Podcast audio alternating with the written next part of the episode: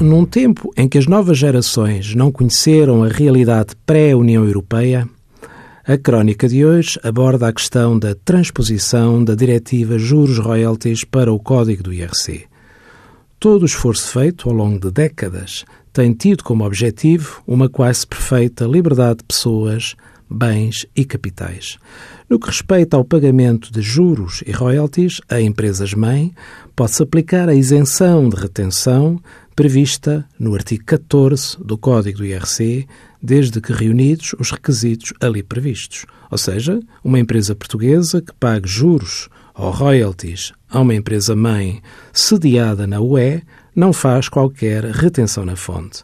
Esta isenção não é aplicável sempre que a participação mínima, de 25%, e pode ser uma participação indireta, não tenha sido detida de modo ininterrupto durante os dois anos anteriores à data em que se verifica a obrigação de retenção na fonte.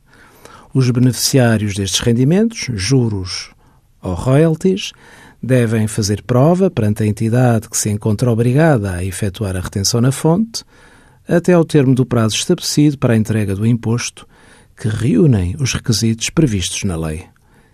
Envie as suas dúvidas para conselhofiscal.tsf.occ.pt.